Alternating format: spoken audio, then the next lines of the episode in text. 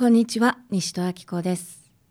先日民事裁判を起こそうかどうしようか迷ってるっていう知人から電話がありましたそれで、まあ、しばらく話を聞いていて分かったのはその人が苦しんでいることがその起こった出来事によって経済的身体的精神的損害を被ったことではなかったんですね。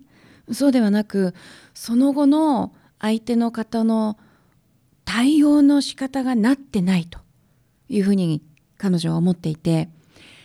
それを考えることをやめられない。ずっと考えちゃうことが苦しいんだっていうことが分かったんです。実は私たちが苦しんでいることのほとんどがあのこのように考えるのをやめられないっていうことが原因です。じゃあやめればいいんですよね。辛かったこと悲しかったこと悔しかったこと。思い出さなきゃいいんですよね。でもそれができない。思い出してしまう。もし一切忘れることができたら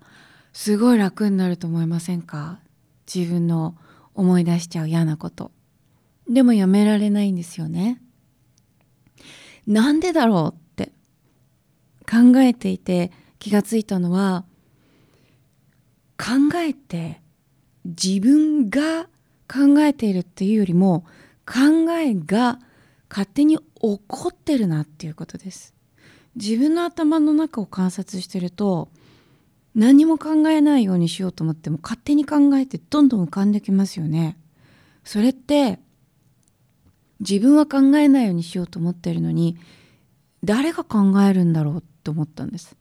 一体これ誰が考えてるんだろうってだって私は考えないようにしようと思ってるんですよ。なのに浮かんできちゃうんですよ。おかしくないですか？であの雑念が生じるっていうじゃないですか。自分で雑念をするって言わないですよね。だからやっぱ生じるものだと思うんです。勝手に浮かんでくる。それって呼吸みたい。呼吸って勝手に起こりますよね。しかも自分で止められないですよね。ある程度は止められますけど、ずっと止めて自殺したとか無理ですもんね。自分が息を止めようと思う力よりも息が呼吸が起ころうとする力の方がずっと強いわけです。あるいは心臓。自分で早めようとかゆっくりにしようとか止めようとかできないですよね。おのずから生じている。思考もそういう類のものなんじゃないかと思ったんです。勝手に浮かんでくるんです。じゃあどうしたらこれが止まるのかっていうと浮かんできた時に気がついてそこに巻き込まれないようにすること思考に気がついてない時って浮かんできたことにも気がつかずその考えと自分が一体化してますよね。でもあ今あのことを思い出してるな。あそれでなんか怒りが出てきたなって思ったらもうすでにそこに巻き込まれることがなくてそれを放っておくと終わるんですよそこで。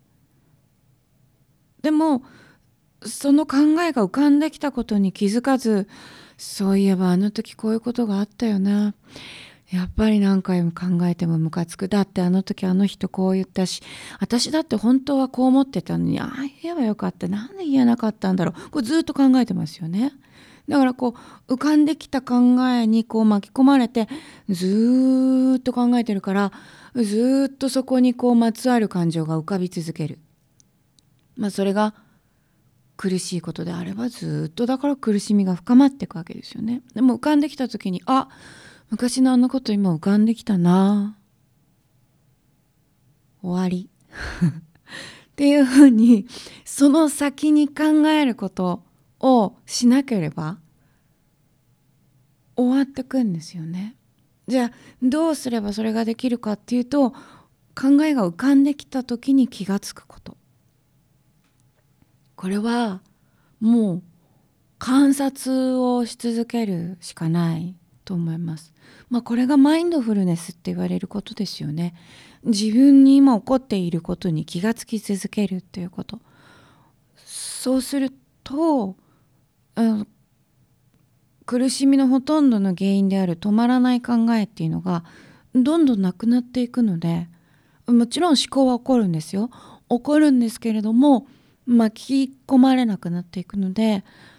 苦しみが格段に減っていきます。苦しみが格段に減るってことはハッピーな時間が増えるってことなんですよね。だから苦しみの終わりは観察気づきから始まると思います。